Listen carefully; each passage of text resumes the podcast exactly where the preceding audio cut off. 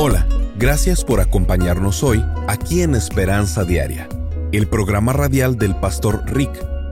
El día de hoy continuamos con esta serie titulada 40 días de amor.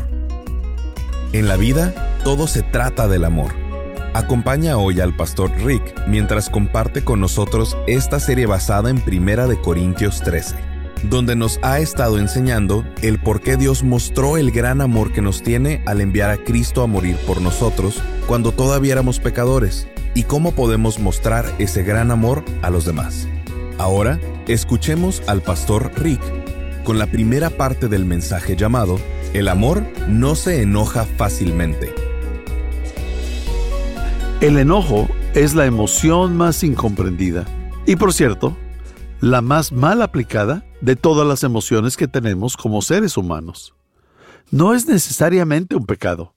Muchas personas piensan que el enojo siempre es un pecado, pero no necesariamente.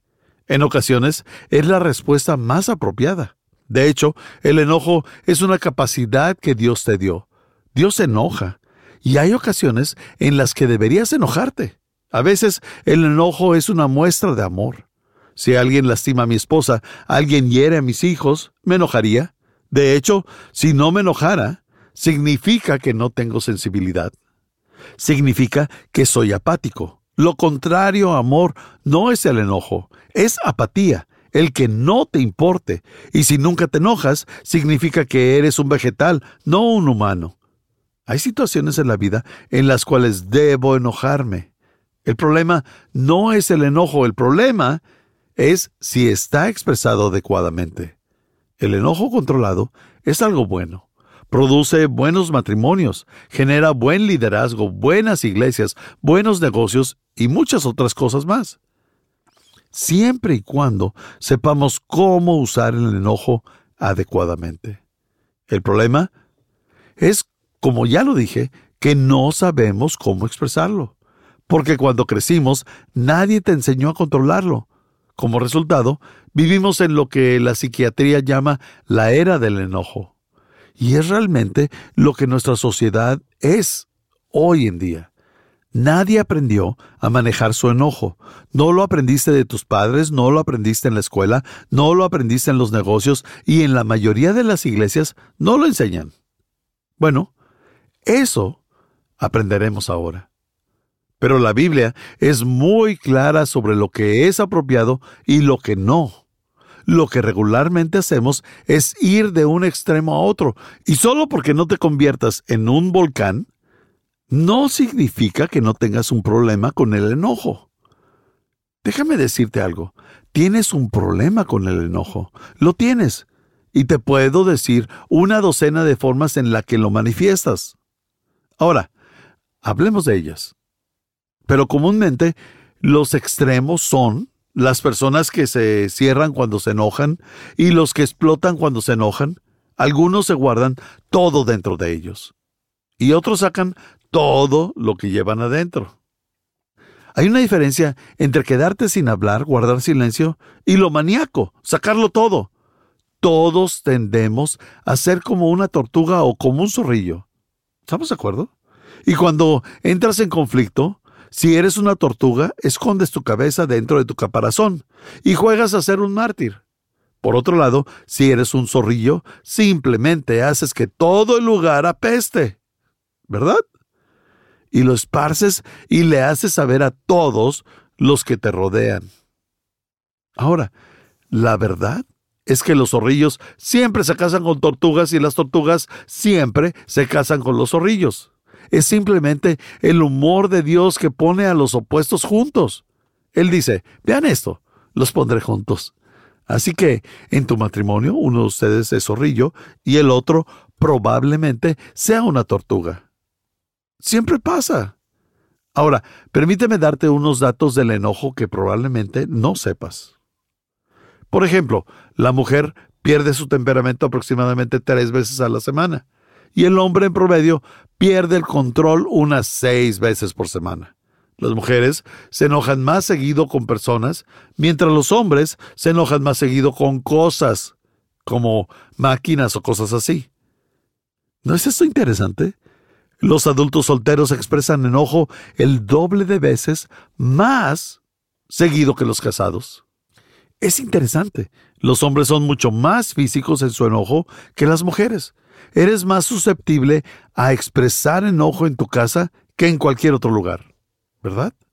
Los matrimonios exitosos no son aquellos en los que no hay enojo o conflicto, sino en los que han aprendido a manejarlo, y cuando el enojo es manejable, genera buenos matrimonios, buenas amistades, buenos negocios y buenos atletas, buenos líderes y todas esas cosas. Así que, esta semana queremos ver lo que Dios tiene que decir acerca de cómo apaciguar nuestro temperamento. Y la Biblia es muy clara acerca de esto. Particularmente en el libro de Proverbios, Dios nos dio diseños específicos y principios que podemos utilizar adecuadamente con el enojo. El amor no se enoja fácilmente. Así que, ¿cómo apaciguamos nuestro temperamento? La primera cosa que Dios dice que hagamos, si queremos apaciguar nuestro temperamento, es decidir controlarlo. Esta fue una porción del mensaje de hoy con el pastor Rick Warren. El resto del mensaje lo escucharemos en tan solo unos minutos. Pero primero, si deseas conocer más acerca del ministerio del pastor Rick, simplemente ve a pastorrick.com. Así es, pastorrick.com. Mientras estés ahí, suscríbete para recibir gratis por correo electrónico el devocional diario del pastor Rick. Además, encontrarás otras excelentes herramientas de estudio que tenemos disponibles. También nos puedes llamar al 1-949-713-5151. Repito, 1-949-713-5151. Cuando apoyas este ministerio con una donación financiera, te enviaremos una copia del audio completo de esta serie llamada 40 días de amor recibirás el audio completo sin comerciales. Lo puedes descargar totalmente gratis en formato MP3 de alta calidad. De esta manera, puedes compartir la palabra de Dios con tus amigos, familiares y compañeros de trabajo. Comunícate con nosotros para solicitar esta serie en audio llamada 40 días de amor. Simplemente ve a pastorrick.com o llama al 949 713 5151. Nuevamente es pastorrick.com o llama al 949-713-5151. Gracias por tu apoyo. Una vez más, aquí está el Pastor Rick. La primera cosa que Dios dice que hagas si quieres apaciguar tu temperamento es decidir controlarlo, saber cómo manejarlo. A lo que me refiero con esto es deja de decir no puedo controlarlo y comienza a darte cuenta de que sí puedes. Dejar de poner excusas por tu enojo y darte cuenta de que el enojo es una decisión. Al igual que el amor, cuando te enojas, estás escogiendo enojarte. Nadie te está forzando a enojarte. Nadie puede hacerte enojar. Las personas dicen, me estás haciendo enojar. Nadie puede hacer esto sin tu permiso. El enojo es una decisión, lo eliges o no. De hecho, tienes más control de tu enojo de lo que quieres admitir. Permíteme darte un ejemplo. Digamos que estás en casa y que estás teniendo una discusión con alguien de tu familia. Y se levantan la voz y están gritando y están llenos de emociones, están enojados, desconcertados y de pronto el teléfono suena y dices, bueno, ah, sí, sí tienes razón. Eso es para ti, cariño. Y le pasas el teléfono. ¿Qué pasó? Solo volteaste la moneda. El enojo es altamente controlable. No me digas que no puedes manejarlo. Puedes cambiar cuando quieres cambiar. Y en esa situación no querías sentirte avergonzado o no querías verte tonto o, apenado o lo que sea. Así que cambiaste muy rápido. El enojo es una elección y tú decides manejarlo. De hecho, la Biblia dice en Proverbios 29:11, el bruto da rienda suelta a su enojo, pero el sabio se controla a sí mismo. Por favor, circula, controla. Eso significa que lo decides. Eso es una responsabilidad y cuando me enojo estoy decidiendo enojarme y no culpo a nadie más. Ahora, cuando digo que debes decidir controlar tu enojo, decidir significa que hagas una elección por adelantado. Escucha atentamente. El tiempo de decidir controlar tu enojo no es cuando la presión de la sangre se está elevando tu adrenalina está recorriendo tu sistema, tus nervios están en alta y puedas sentir la piel de tu rostro y músculos ponerse tensos. No, no, no, no, no. Ya perdiste esa batalla en ese momento. Decides controlarlo por adelantado. Antes de llegar a la reunión, antes de abrir la puerta de la casa, tú decides hoy, decido no enojarme. No lo tomaré personal y lo controlas primero haciendo una resolución por adelantado. Eso quiere decir que voy a decidir por adelantado, que voy a hacer mis elecciones por adelantado y voy a trabajar en ellas antes de enfrentar las circunstancias, no en el calor del momento.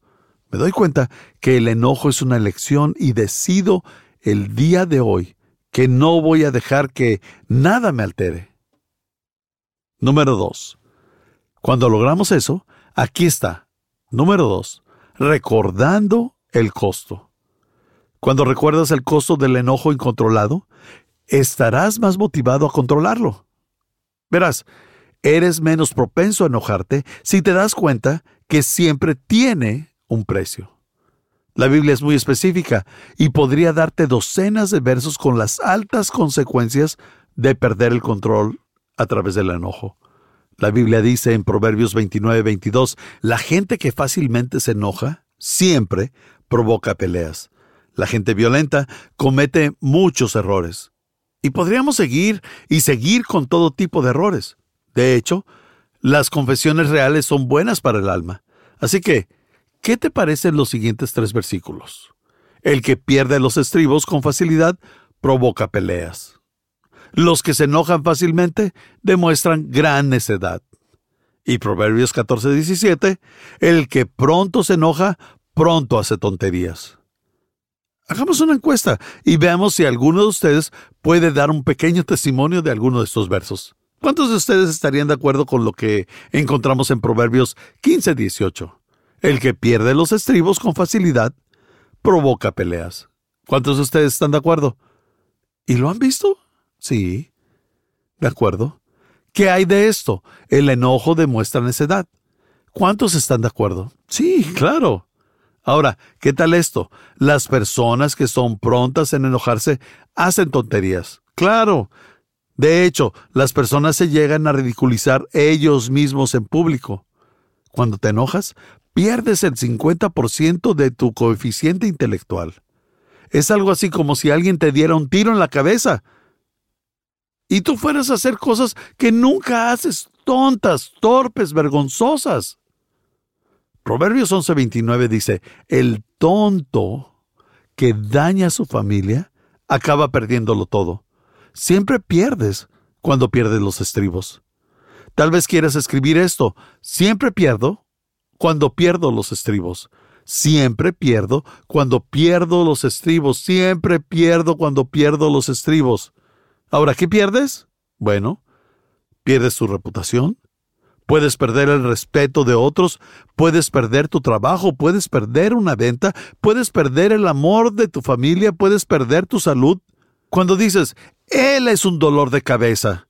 Bueno, es verdad. Pero verás, cuando me trago mi enojo, mi estómago lleva la cuenta. Tu cuerpo no fue diseñado para vivir con enojo. Dios no te hizo para guardar el enojo y traerlo de aquí para allá. Y cuando cargamos el enojo constantemente, nos enfermamos. Y hay todo tipo de enfermedades leves que no necesitaría una visita al hospital de no ser porque cargamos culpa, resentimiento o enojo. No importa que tan bien comas, Puedes tener una alimentación perfecta y orgánica, pero si cargas el enojo contigo, aún así te vas a enfermar. Porque no es que comas, es lo que te come por dentro. Puedes tener una dieta perfecta y comer todo lo que es bueno para ti y aún así estar enfermo todo el tiempo. ¿Por qué? Es lo que te come por dentro lo que te enferma, no lo que comes. Así que necesitamos recordar el costo cuando estamos tentados a perder el control. Los padres aprenden particularmente rápido a hacer que sus hijos hagan lo que se les pide, enojándose con ellos. En este momento, ve y limpia tu cuarto. Es mucho más efectivo que ¿podrías ir a tu cuarto y limpiarlo? Y usualmente utilizamos el enojo para conseguir que las personas hagan algo. ¿Por qué? Porque funciona. Funciona a corto plazo, pero a largo plazo los efectos son devastadores. Puedes lograr que las personas hagan cosas por ti asustándolos. Cuando los asustas, cuando asustas a las personas, puedes lograr que hagan casi cualquier cosa mientras les dure el susto. Y si le tienen miedo a tu enojo, bueno, van a ir inmediatamente y hacer lo que les pediste. Y así. Y ahí está el resultado a corto plazo. Pero a la larga, siempre hay tres precios por el enojo.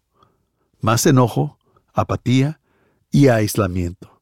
Cuando te enojas con alguien, no responde bien a eso. Cuando la persona se enoja contigo, ¿quieres pasar tiempo con ellos? No.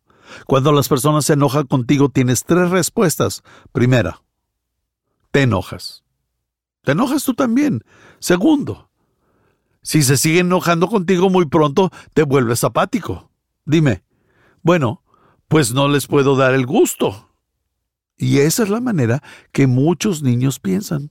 Muchos adolescentes se sienten de esa manera hacia sus papás, pues no les doy gusto con nada.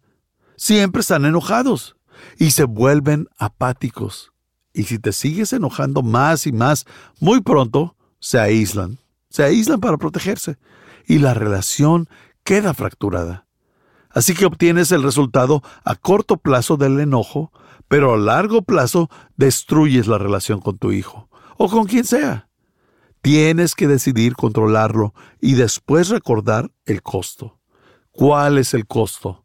Nada destruye una relación tan rápido como el enojo. Nada. Nada destruye una relación tan rápido como el enojo. Así que, si sigues utilizándolo en alguna relación, estás garantizando que vas a destruirla y crearás apatía, más enojo y aislamiento. Y la tercera cosa que la Biblia dice, reflexiona antes de reaccionar. Reflexiona antes de reaccionar. En otras palabras, piensa antes de hablar. Pon tu mente a trabajar antes que tu boca. El control de tu enojo es mayormente el control de tu boca. Y si puedes cuidar tus palabras, puedes controlar tu enojo. Lo que la Biblia nos dice es que es de necios responder impulsivamente a lo que sea. Y cuando algo te molesta, algo te incomoda, cuando algo te irrita, te hace sentir mal, la Biblia dice primero decide controlarlo. Después, recuerda el costo de perder el control y luego reflexiona antes de reaccionar. En otras palabras, no actúes impulsivamente.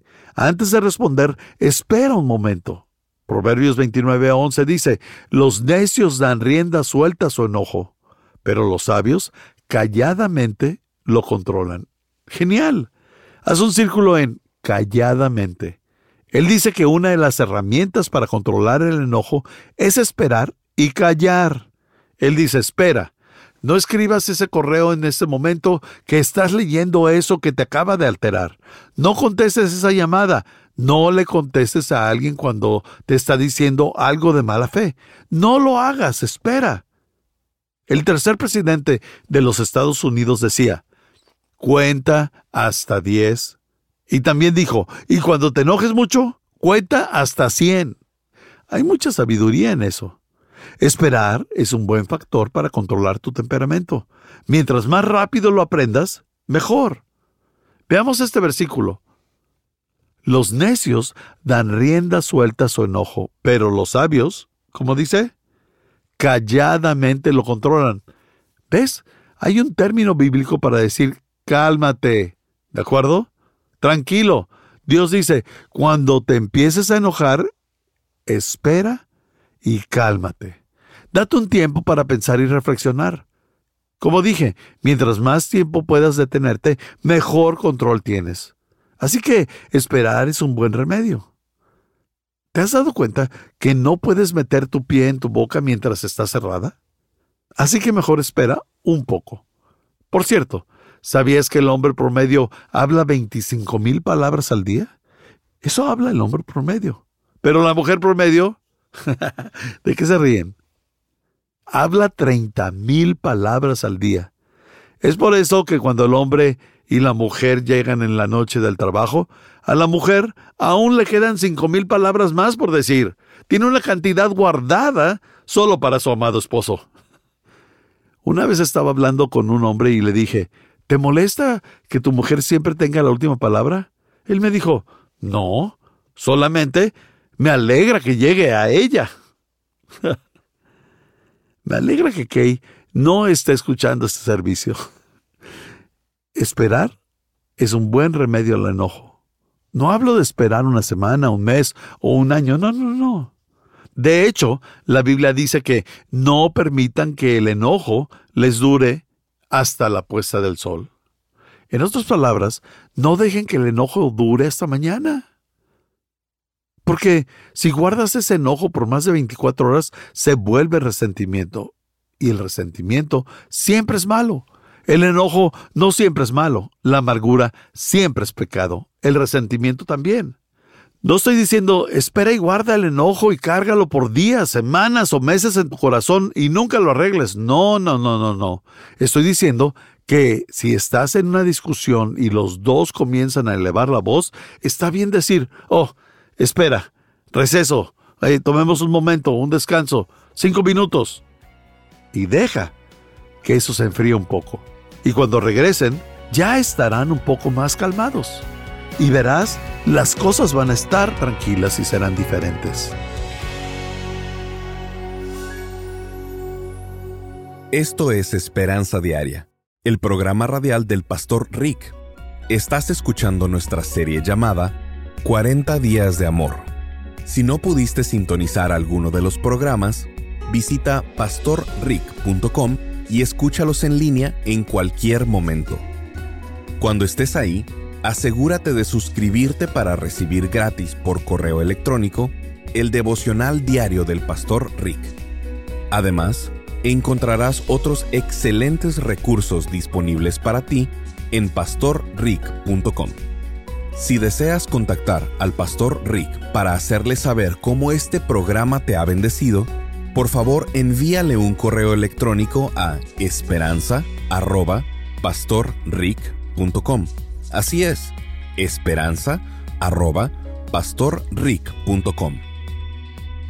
Cuando apoyas este ministerio con una donación financiera, te enviaremos una copia del audio completo de esta serie llamada 40 días de amor.